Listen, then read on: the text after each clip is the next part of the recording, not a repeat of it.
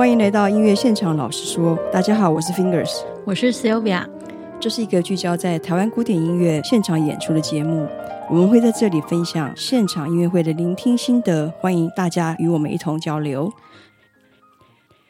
今天要跟大家分享的是二零二三年十月六日在台北国家音乐厅演出的二零二三 TSO 名家系列，李博瑞器、乔瑟夫维奇与 TSO，主办单位为台北市立交响乐团，演出者为指挥亚历山大李博瑞器、小提琴家莱拉乔瑟夫维奇、青巴龙扬琴。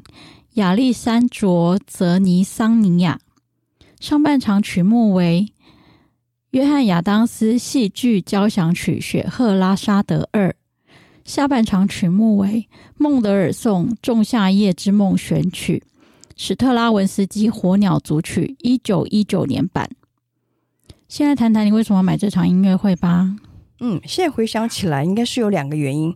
第一个，我记得是听你介绍过这场。音乐会有一首非常特别的当代小提琴协奏曲，就是呃，John Adams 他的戏剧交响曲《雪赫拉沙德二》，我觉得蛮有意思的。第二原因是我对 TSO 跟客席指挥他们每次会激发出什么样的火花都很好奇，所以就买了这场音乐会。对，我对当代作曲家亚当斯为小提琴家乔瑟夫维奇量身打造的戏剧交响曲《雪赫拉沙德二》感到很有兴趣啦，因为这真的是很难得可以看到，就是当代作曲家为首位诠释者带来的演出这样子。而且这首曲子后来还看到那个，就是演出资讯上说有一个很特别的青巴龙扬琴，也是从来没有听过，对对对，没听过，完全不知道是什么东西，所以是非常难得的经验，可以现场看到演出。嗯，好，那就快速帮大家介绍一下小提琴家莱拉乔瑟夫维奇，他现年四十五岁，加拿大出生，美国长大，毕业于寇蒂斯音乐学院。那乔瑟夫维奇对小提琴现代音乐有极大的热情，他的演奏曲目中有很大一部分是演奏新作品。那二零零八年，他跟洛杉矶爱乐乐团世界首演了埃萨佩卡萨洛宁为他创作的小提琴协奏曲。然后，史蒂芬麦基也为他创作了一首小提琴协奏曲，而这是他与圣路易斯交响乐团进行首演。科林马修斯也为他写过一首协奏曲，这是他与伯明翰市立交响乐团首演。啊，都是非常陌生的作曲家啊！嗯，然后他也跟维也纳交响乐团合作过评测的作品，并且与圣路易斯交响乐团、荷兰广播爱乐、多伦多交响乐团合作首演。那他也曾与指挥史塔谢夫斯卡及拉赫蒂交响乐团合作过，在单场音乐会中连续演奏哈特曼、阿德斯。格里姆所创作的三首现代协奏曲。二零一四年，他全球首演了卢卡·弗兰西斯科尼为他创作的协奏曲《精灵》，并且因此获得英国皇家爱乐协会的音乐奖。二零一五年，他与纽约爱乐合作首演了约翰·亚当斯为他创作的这一首《雪赫拉沙德二》，然后他与瑞典广播交响乐团合作首演了弗朗切斯科尼的作品《精灵二》，就第二部，呃，延续的第二部，以及与英国广播公司爱乐管弦乐团首演麦基的作品《美丽的流逝》。他在二零一八年获颁美国古典乐坛最高荣誉艾弗瑞费雪事业奖。以表彰他在音乐上的杰出成就与精湛表现。所以总而言之啊，刚念了超级多 大家不认识的作曲家跟曲目，意思就是要告诉大家，其实他真的是当代作曲家的小提琴缪斯女神吧？大家都想要为他量身定做，或者是邀请他来做首演。对呀、啊，真的是首演女神呐、啊！对对对。好，那指挥家亚历山大·李博瑞奇呢？他是现年五十五岁，德国籍，现任西班牙瓦伦西亚交响乐团首席指挥兼艺术总监及瓦伦西亚音乐宫的艺术顾问。他早年在慕尼黑音乐学院与萨尔兹堡莫扎特音乐学院攻读音乐，那深受阿巴多的影响。阿巴多也曾邀请他参与柏林爱乐与萨尔兹堡复活节音乐节的演出。他曾任布拉格电台交响乐团首席指挥兼艺术总监，波兰国家电台交响乐团首席指挥兼艺术总监。那更常与世界许多知名乐团合作，包括阿姆斯特丹皇家音乐厅乐团、BBC 交响乐团等等等等，还有很多，我就不一一点名了。了解了解。好，那除了指挥和参与歌剧制作外，李博瑞契也有策划创新节目，例如他在二零一一年成为韩国统营国际音乐节的首位欧裔艺术总监，邀请包括郭贝尔、陈银淑、格鲁宾格、细川俊夫、富勒尔等音乐家到访韩国进行文化艺术交流。二零一六年，他因此获得巴伐利亚教育文化颁发巴伐利亚文化奖特别奖。然后我看到他也担任不少音乐文化节的艺术总监，包括理查斯特劳斯音乐节的艺术总监、卡托维兹文化节艺术总监等等。那所以其实从他的经历上来看，他对于推动当代古典音乐其实是不遗余力啦。然后这也因此，大概是因为这样，所以他跟乔瑟夫维奇其实蛮早就开始有合作的机缘，这样子。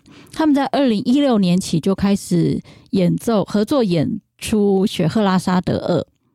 二零二二年，他就任西班牙瓦伦西亚交响乐团首席指挥之后，他们也再次在瓦伦西亚音乐宫合演过这一部《雪赫拉沙德二》，所以两个人默契是相当相当的好。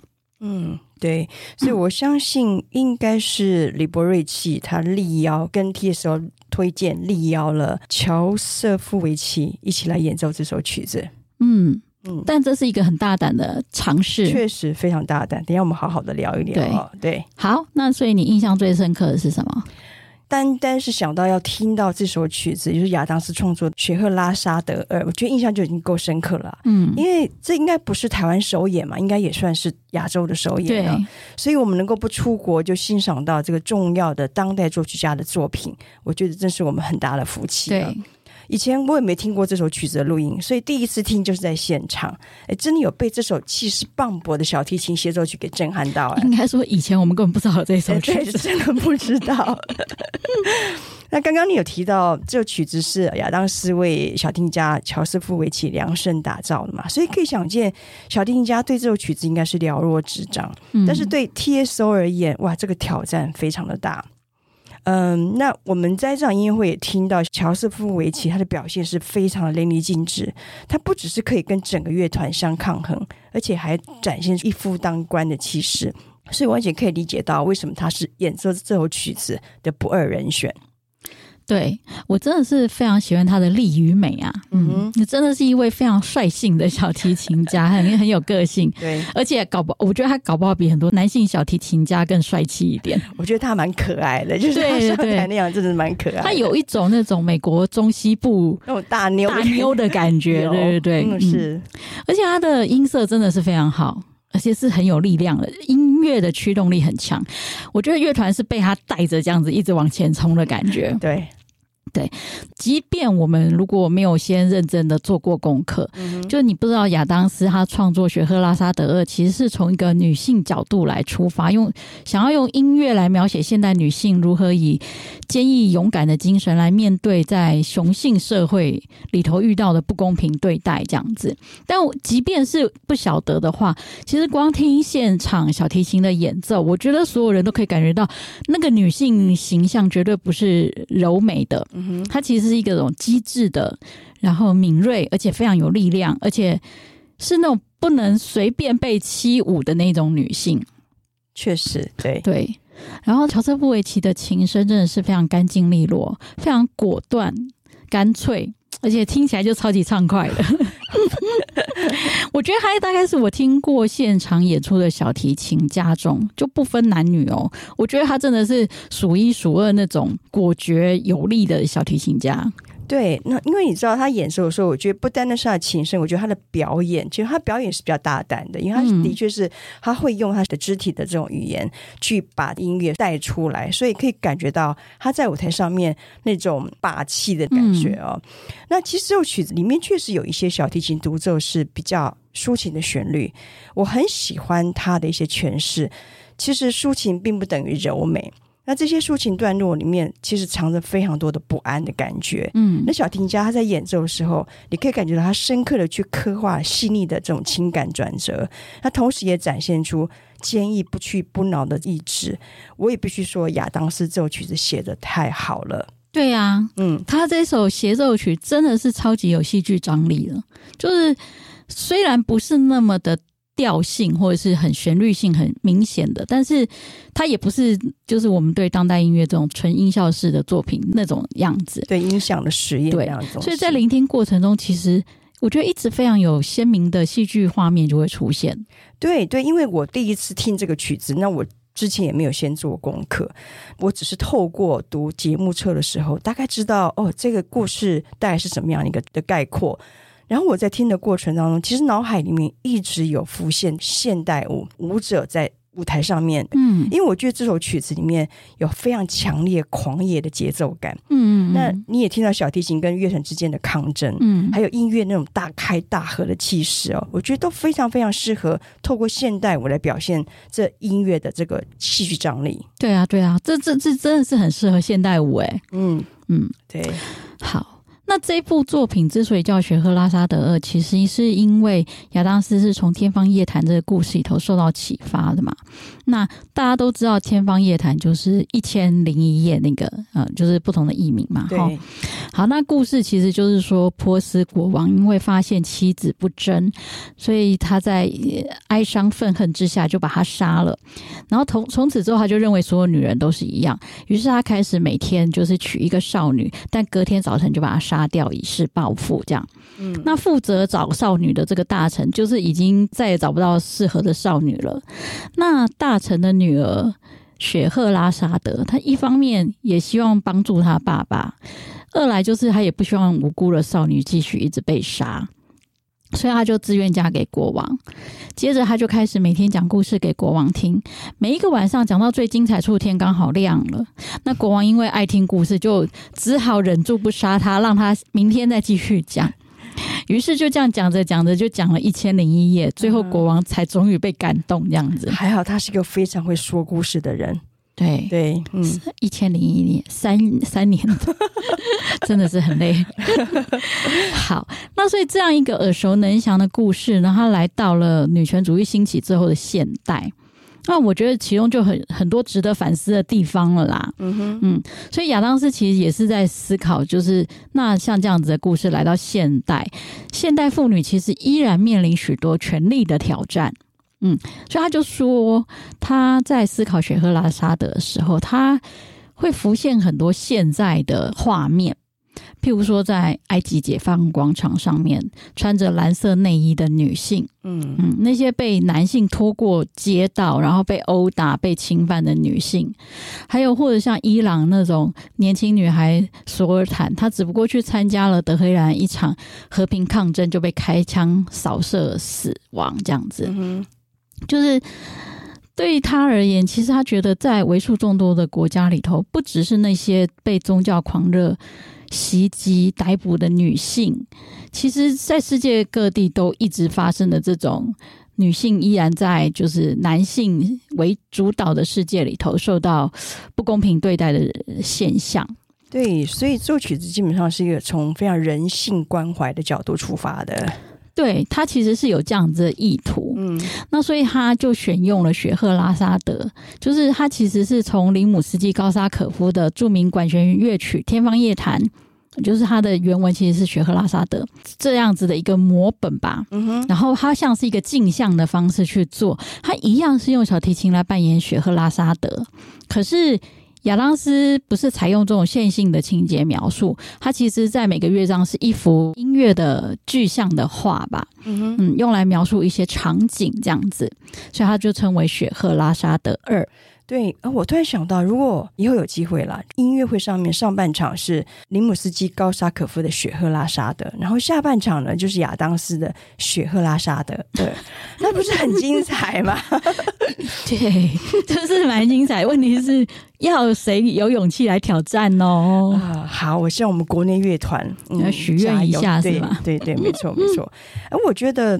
一旦了解亚当斯创作的作曲的背景，还有他的起心动念，我觉得对理解这部作品是有帮助的。嗯，那我去听音乐会之前，通常不太会做功课啦。但是来听这场音乐会之前呢，事先功课做的比较充分的话，我觉得我会更进入情境啊。好，那我们现在知道这首曲子里面有四个乐章，每个乐章都有非常明确的标题。嗯，那每个乐章它的情感都非常浓烈。我们要不要一个一个？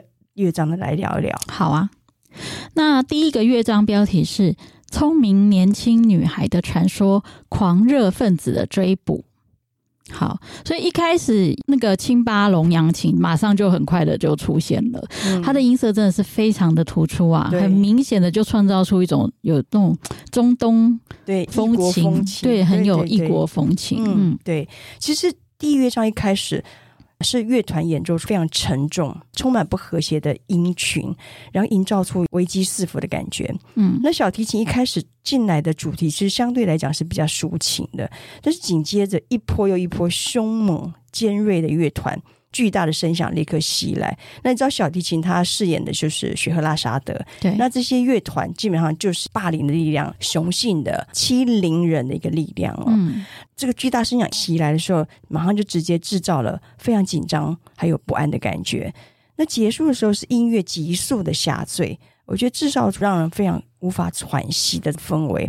那我觉得 TSO 在这个结尾其实做的相当好。嗯。然后第二个乐章是深沉的渴望，爱情场景。这个乐章就是很有趣，它标题看起来就是应该是很深情的慢板了。不过呢，我记得它音乐里头有很明显的长号，会有一种切分音的节奏，嗯哼，就带有那么一点点，有一点点 jazz 的感觉。可是。这个感觉就会让你就觉得，嗯，它其实不是那么的跟爱情有相关的感觉，对，也不是那么轻松写意的那种 jazz，对对对对对，就是总而言之，就觉得里面有肃杀之气，uh -huh. 呃，暗藏伏笔，仿佛有什么东西隐隐会要发作的感觉，是，对。对，而且这乐章很有意思的是，那个青巴龙扬琴，它会跟竖琴一起演奏。而且很有趣哦，就是青巴龙扬琴是以古调式演奏，然后竖琴以现代调式演奏，嗯，然后节奏哎哎旋律有一点像，所以两就两个演奏出来就会有一种非常有趣的效果，就很像两人三角那种感觉，很有趣的一个嗯呈现。嗯，其实我每次都觉得青巴龙扬琴一旦出现的时候都是不怀好意的。这个乐章一开始的时候是有点惊悚。你知道，我记得那整个铜管像是发疯野兽在怒吼。然后这个标题原本我也是以为啦，乐章会比较相对的舒缓，然后是深情嘛，是有爱情的。但的确完全不是这么一回事。不可否认，其中小提琴独奏有一段比较抒情的旋律主题。但那个旋律主题也不是很深情那种，而是在绵长的旋律里面，你会插，它会插入很多不协和音程。它有一个九度音程，有旋律是在上头的，嗯、然后底下呢，它插入一个九度的九度音程的音，所以那个旋律一旦两个中间这样夹在一起的时候，你就会觉得它有一种很让你很不舒服的感觉，心是会整个揪起来，是一种觉得会被刺痛的感觉。还有最后一段小提琴独奏，哇，整个气氛突然之间一个大转换，它比前面都要变得很舒缓。那舒缓的旋律它是比较慢，但同时也有一点深情的意味在。那当时的乐团也变得比较温柔一些些，和谐一点，就很像是整个夜幕降临了，是可以休息的这种场景。但是那个当下，你又跟之前的这种氛围比较起来，又觉得。很不真实，那种平静非常非常的不真实。所以这个乐乐章的结尾，我很被触动到。那我觉得小提琴家和 TSO 在这个尾声的处理，呃，转折做得非常好，所以让你感觉到那个当下它是慢慢慢慢的消失。在那当下，大家是可以稍微的喘息。嗯嗯，对，但真的是只有一下下的喘息，真的是只有一下下。因为下个乐章马上又变成雪赫拉沙德与蓄胡的男人，哇，这乐章真的是嗯。就开始有战斗感出现了，这样子，对对，对，而且这个乐章就是小提琴跟青巴龙扬琴真的是就是如影随形的出来，就是小提琴一出声，然后青巴龙琴马上就会跟着出声，所以我那时候还有一个怀疑说，哎，难道青巴龙扬琴是要表现小提琴的影子吗？嗯嗯，结果后来发现不是，原来他那个青巴龙扬琴跟他会跟弦乐的顽固低音还有铜管。嗯把他他们其实是一组的啦，对。对，所以那那种很很霸气的声音，就很像那种歇斯底里在审问的那种感觉，嗯，然后小提琴就会不疾不徐的回答他，比较沉沉稳冷静的回答他，嗯，然后所以小提琴越是沉稳冷静，然后那个 整整群就是有一种是。越来越崩溃的感觉，疯狂，对，很疯狂，很疯狂，对，所以简单来说，我其实觉得。就是这个这个对抗性的张力，其实到后来越来越强。可是你就可以听出来说，哎，雪赫拉沙德绝对不是一位很好惹的女性。对啊，我刚刚就觉得说，青巴龙扬琴看起来这个是一个很有秀气的乐器，但是它一出来的时候，有事情要发生的感觉啊。嗯、那第三乐章我听的真的是一整个汗毛竖起，因为这个标题太有画面了嘛，蓄胡的男人。嗯，我马上就自己脑补放上一些著名恐怖分子的头像。这些恐怖分子都刚好留着大胡子，嗯、是吧？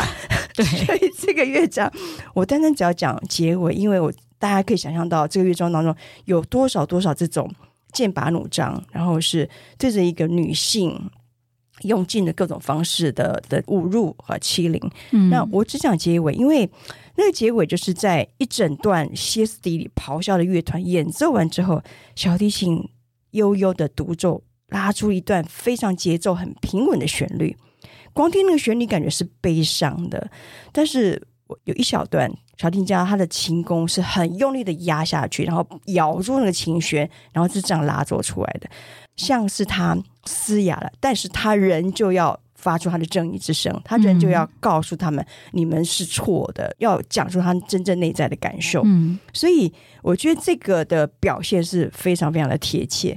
所以整个乐章的氛围有这群歇斯底里的呃乐团。也有小提琴不屈不挠、大无畏的勇气，还有极为高贵的情操，所以这个的表现是非常非常的令人难忘。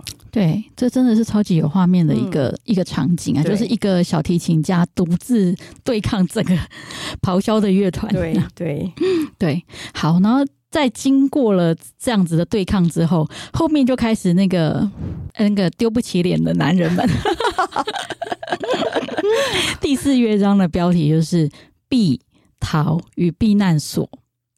那这个乐章亚当斯蛮特别，他的那个音型我听起来就蛮明显，就是他用了很大量这种往上再往下、往上再往下这种上上下下不断不断继续的音型，嗯、这很像就在追踪啊。对对就是而且低音大提琴会用一个很清楚的固定旋律，就会让你感觉是你一直被什么东西压迫在后面，然后一直想要追你这样子。对，这你知道。本人是打电动长大的小孩，这这个压迫感真的让我想到我以前打电动《恶灵古堡三》的时候，被那个大 boss 追击者一直追的那种恐怖压力感。你看这很差，他什么时候会跳出来？哦、oh,，OK，那这样子的话，如果呃平常有在打电动的朋友们那听这个话，一定非常有感哦。对，我也觉得第四乐章它有很多断裂的音型，也就是它的音型是整个就是这样，整个是被切开的。然后是因为它接续的很快，整个乐章有很多乐句是非常短促，那同时还加上更多更多的是不协和的音程，一直不断的堆叠，所以那种很重的肃杀时期，基本上就是这整个乐章的主要的一个氛围，紧张感是大爆炸。嗯，但是我又要讲到这个 ending。我觉得他的 ending 实在太厉害了，因为他 ending 是收在一个温柔的竖琴，然后呢，小提琴独奏是很平静的去拉奏那种非常感人的旋律，整个乐曲它结束在小提琴很长很长很细很弱的高音里面，感觉到那就是雪赫拉沙的他遁入避难所的一个声音哦，我听到那里非常的感动。对呀、啊，我觉得听到那里是真的有松一口气的感觉，而且我那时候闪过一个念头，就是我觉得很多现在职业妇女哦，你知道又要工作又要顾家，嗯、尤其如果小孩还小的那一种，你知道真的到了那种半夜的时候，终于小孩都睡了，然后所有事情都结束的时候，会有那种真的松了一口气的感觉。对呀、啊，因为职业妇女真的是天天都在打仗嘛，真的，真的天天都是战斗状态。对，所以首次听这首曲子啊，嗯，这个一，但是应该也有可能是这辈子唯一一次 听现场的机会，哇，太难得了！真的，我觉得这首曲子真的大大出乎我们原本的意料，因为我觉得原本没有想到它这么精彩，嗯，嗯，但是它真的是战斗力十足的雪赫拉沙德，嗯，而且其实乔瑟夫维奇真的是全场几乎都是一种强力演奏的状态，真的抒情乐段真的是偏少。对啊，你想让他这首曲子长达四十到五十分钟，非常非常庞大的一首协奏曲，哎，对。对，所以我觉得他们两个在合作，他们俩之前就合作过嘛，所以其实这一次可以看出他们两个真的合作的这个默契还不错，嗯，而且李博瑞气有把 TSO 的音乐是抓的算是不错的，我觉得他们应该花了很多时间在排练这首曲子上头，对，但音乐紧密度真的是还不错，就不会觉得乐团的音乐会散掉，嗯。嗯。对，所以其实 讲到这样，我们也很紧张不安哦，就很像当时听音乐会的感觉。对啊，对，所以其实我觉得这真的是作曲家的用心啦。其实他真的是又让我们很真实的感觉到，就是其实女性一直受到这种威胁，必须面对很庞大的压力去战斗。嗯哼，我记得我看到一个报道，他说，就李博瑞奇在二零二零年，他曾经谈过他对雪赫拉沙德二这个曲子的看法。他有说，他说，嗯，小提琴独奏雪赫拉沙德，其实这是一个非常诗意，但是又相当有战斗力的一个角色。那乐团扮演的是形塑氛围，同时代表故事中的各种暴力。嗯，那在这长达四五十分钟的作品中，几乎没有一个音符是两边一起一起演奏的，只有在最后一个乐章中的两个小节，弦乐声部跟独奏小提琴是有合奏在一起的。然后他觉得乔瑟夫维奇就是最完美的雪赫拉沙德代表啦，因为他真的是一个真实强壮，而且直到最后都不会服从。他不是透过赢得战斗，也就是压过乐团来战胜，而是他就只是充满存在感的站在那里，最后就成为了雪赫拉沙德。嗯，有一种不怒则威的感觉。对，所以我觉得。这个感觉蛮有意思的，其实有一种当代存在感吧。嗯哼，就是他其实不用去刻意的去表现或刻意的做什么，而是他的演奏就自然而然的能够让整个音乐围绕着他而成立。对，就那个气场是相当强大的，才有办法。对对，而且你可以感觉得到，他不是。他不是演对，然后他也不是他真的就是雪赫拉沙德，对，对，没错。嗯，嗯我所以，我看到他另外自己有讲过一段话，就是他说，作曲家知道我拥有勇敢的灵魂，乐于表达自己，但是内在也有脆弱的部分，因此雪赫拉沙德这个角色非常适合我。为了真实演绎这个角色，我尽可能的用方法演技。融入雪赫拉沙德，也读了不少有关于女性主义的著作，以及一千零一夜的故事，试图感受她的勇敢、进取与毅力，同时将我的特色融入其中。如果大家还记得 EP 八庄东杰与波鸿那集，我们就谈到过钢琴家切弗利尤克，他说他把俄罗斯著名戏剧导演斯坦尼斯拉夫斯基著名的《演员的自我修炼》这本书里头所谈到的表演方法，用在他的演奏上嘛。嗯、那其实这个就是跟乔瑟夫维奇所说的方法演技就是同一件事情。嗯嗯，所以你会发现说，哎、欸。难怪我们听他演奏，会觉得他真的就是一个非常勇敢、强壮，然后跟音乐里头描写的这个人物是非常吻合的一个形象。对，所以这部作品里面这些女性的描述，她是有一个角色的样貌的，所以她可以用这种方式去理解这个角色的样貌，去融入这个角色，然后把它化作是音乐的的呈现方式。对对对，对，所以它是戏剧交响曲嘛？对对对，对，嗯嗯，是难怪我们听到他的演奏，那种音乐的情绪都是非常非常契合的。嗯。嗯对，我也没想到，我第一次来听这首曲子哦，会有这么多直接打到心头的感动。所以你知道，我回去立刻就去找录音来听。哎，有有有，我有看到有录音。对，就是、可是录音听得下去吗？呃，就是因为在现场听过嘛，嗯，所以你就会把那种感觉带到录音听录音的时候。那因为录音也是乔斯富维奇所呃录制的，应该不会有别人了啦哈。嗯，那当然，你听录音还有听现场那种感觉是完全不一样的。你听录音再加上是从串流上面听到的，嗯，整个音乐的戏剧张力当然还是会有。那当然你不能说，因为它是本身的戏剧张力就是在那个地方，只不过录音的音质你知道吧？它就是会被修整的。非常平整的干净，嗯，所以你会缺少听现场时会听到爆发力，嗯，还有现场会有独特的紧张压迫的感觉，对，所以这次能够听到现场，真的是很感谢 TSO 能开出这个真的很勇敢的曲目啦，我也觉得很开心，我自己真的有来听，因为当时其实不是那么确定要不要来听这首曲子。嗯所以也要谢谢你啊，跟我讲到这首曲子的特别这样子。对对，我专门我专门挑这种不晓得在演什么的 曲目。我知道你是猎奇女王的 我，但是真的是谢谢 TSO 敢开出这么难能可贵的曲目啦，因为这真的是很难得可以听得到。对，哎，我忽然想起一件事，我那时候有跟你讲说。我就是在听乔瑟夫维奇演奏的时候，我突然想到一件事，就是我先前在整理一些十九、二十世纪知名女性钢琴家故事的时候，常常看到会有一种评论叫做“她的演奏如同男性一般”。那我我当时在读到这个东西的时候，就是好像理解的理解是说，哎，他们当时如果用这种方式来说女性音乐家，是一种极高的评价。那可是我就不能理解什么叫做演奏像男性一样，嗯，这有点难理解。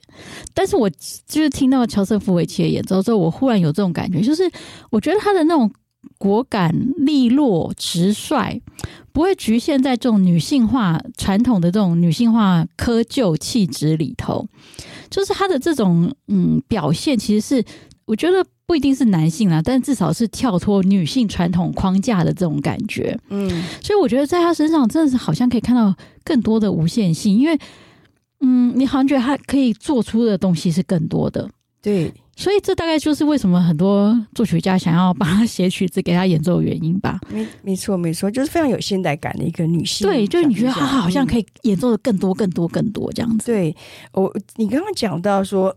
呃，会有一种评论叫他的演奏如同男性一般。嗯，我觉得当然用性别来形容是比较容易理解了，毕竟大家都会有那种框架的这种男性刚强、女性柔美的形象嘛。嗯。不过，我觉得听了这场演奏，我的感觉就是女性刚强还有勇气的表征肯定是跟男性不一样的。嗯，所以他所表现出来的其实跟男性会。演奏出来的刚强的气质也是完，绝对是不一样的。哎，你这样说就突然很想看有没有男性敢来挑战的曲子。我看是不敢的，因为他很难去揣摩那个心情跟对这中间的那种要战斗的这种状态。对，因为他们毕竟当他们没有经历过或者是没有这种感受的时候，其实很难把自己放在那个角色去演奏出这首音乐想要传达的这种意境啊。嗯，对。哦，对了，我想到这曲子里面，这个曲子另一大亮点就是青巴龙扬琴啊，这是演奏家的演奏真的是蛮惊艳的哦。对，也帮大家介绍一下。好好好，因为刚一直讲到青巴龙扬琴，也帮大家介绍一下这个很少有机会看到现场演出的西洋扬琴。那青巴龙扬琴是世界扬琴三大体系之一，因为它是在布达佩斯制造出来的，所以又称为匈牙利扬琴。青巴龙扬琴的琴弦比较粗，那琴身的共鸣箱体也比较大，所以它能够演奏的音域跟音量都更为广阔。然后它使用木锤包裹棉布击弦，还配有延音踏板。所以它的表现性真的是比较强一点，嗯，比呃中式的这种扬琴的声量跟音效，其实都远比扬琴来的多，这样对。那十九世纪西方作曲家李斯特、科大伊、史特拉文斯基，其实都在他们作品中安排过青巴龙琴的演出哦。哦连史特拉文斯基自己都会演奏，真假？真的哎！但是这个曲子我们可能不常听到，譬如说史特拉文斯基的作品《狐狸》和散拍爵士，他这这里面都有加入青巴龙琴。哇，好好奇哦！嗯、对，超级好奇的。嗯、那这一次在台湾首演的呃青巴龙琴演奏家是亚历山卓泽尼桑尼亚，他是白俄罗斯的音乐家。那呃多次获得国际比赛。那但是他其实已经跟乔瑟夫维奇有过多次合作经验。太有意思了吧？这个也有国际比赛哦！哦，真的。所以搞不好在欧洲地区其实是一种。还蛮多人演奏的乐器哈，嗯，嗯好，我们这算是开了洋荤呢。对，呃，上半场的雪赫拉沙德尔真的很精彩，所以我立下了一个宏愿，我决定要把这个曲子听到滚瓜烂熟。这有难度吧？不要这样子，有志者事竟成嘛，对不对？好，一天五分钟这样子，一千零一夜啊！好哦，好，那哎，对了，还有下半场，下半场曲目就亲切多了啦。呃，下半场对，下半场第一首是孟德尔颂《仲夏夜之梦》的选曲。但不过，我觉得经过上半场的战斗之后，其实来到《仲夏夜之梦》，我真的有点难转回这种很轻松的调调。不会不觉得很需要吗？嗯，但因为有中场休息嘛，而且后面还有一个火鸟啊，对，也是这种风风火火的音乐，所以真的听《仲夏夜之梦》，真的有一点在做梦吧。我当时想了，我当时想说，哎，他们安排一个比较轻松的曲子，所以让 TSO 团员也会稍微比较轻松一点嘛，哈，嗯。不过我觉得蛮有趣的是，我在听这个孟德尔颂的《仲夏夜之梦》的时候，我突然闪过，因为他们的弦乐一下来的时候呢，刚开始是木管，一开始下来的时候，我马上闪过前阵子庄东杰和波鸿交响乐团，然后我很快就把自己拉回现实，就说啊，不能比较，无法比较。不过我真的还没有听过《仲夏夜之梦》的现场，其实连录音我都没有仔细去听过啦。哎，所以这回有机会好好。听了一下，老实讲，我真的觉得这首曲子啊，要把它演奏好，没有想象中那么简单。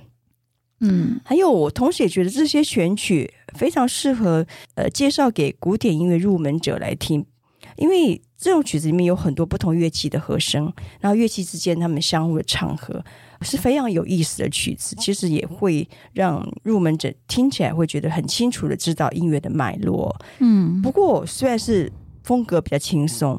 听起来好像简单通俗，但是要演奏好有很多很多的美感。比如说像第一首序曲，TSO 一开始是木管的合奏，马上就听到不整齐，然后接下来是很细碎、快速又要很小声的弦乐，也都觉得他们没有对在一起啊。嗯，这些部分你就很难去不听到啦。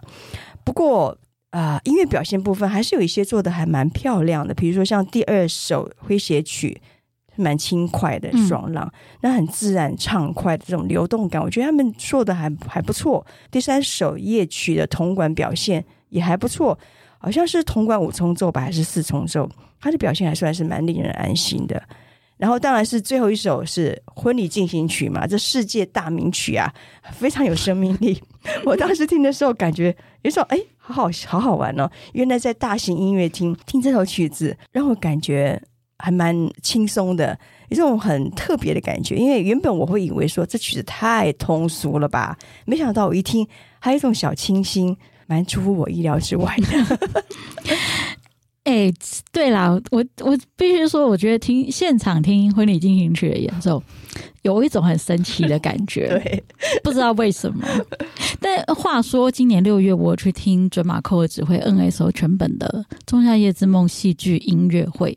他应该是，他是演奏完全本，但是是属于半音乐会形式那一种，嗯、就是乐团其实是在舞台上，然后人在乐团之间走动演唱而已这样子。嗯，然后不过那一场音乐会呢，元素超级多的。他乐团之外有演唱嘛，然后他还有安排了一个说书人的角色，然后他还有影像的投影。不知道为什么我那那一天觉得这些元素没没有很好的融合在一起，嗯、就是很分别、很抽离开来这样子。所以我觉得反而是这一次就是比较单纯，只听乐团演奏部分，我对乐团演奏是比较有印象的。所以我其实真的也蛮喜欢那个诙谐曲那个乐章啦。嗯哼，嗯，但是对不起来，真的是 也就这样吧。我们就先不谈这一块。对，对，但是指挥处理的相当明快，我觉得指挥哎这样不错哎。对对对，是有有一种那种舒服感啦。嗯嗯，不过我还是比较期待那个斯特拉文斯基的火鸟。今年听过好几次了哈。哎，对，两次，两次，大概就在这这几个月内直接听了两次吧。嗯嗯，对对。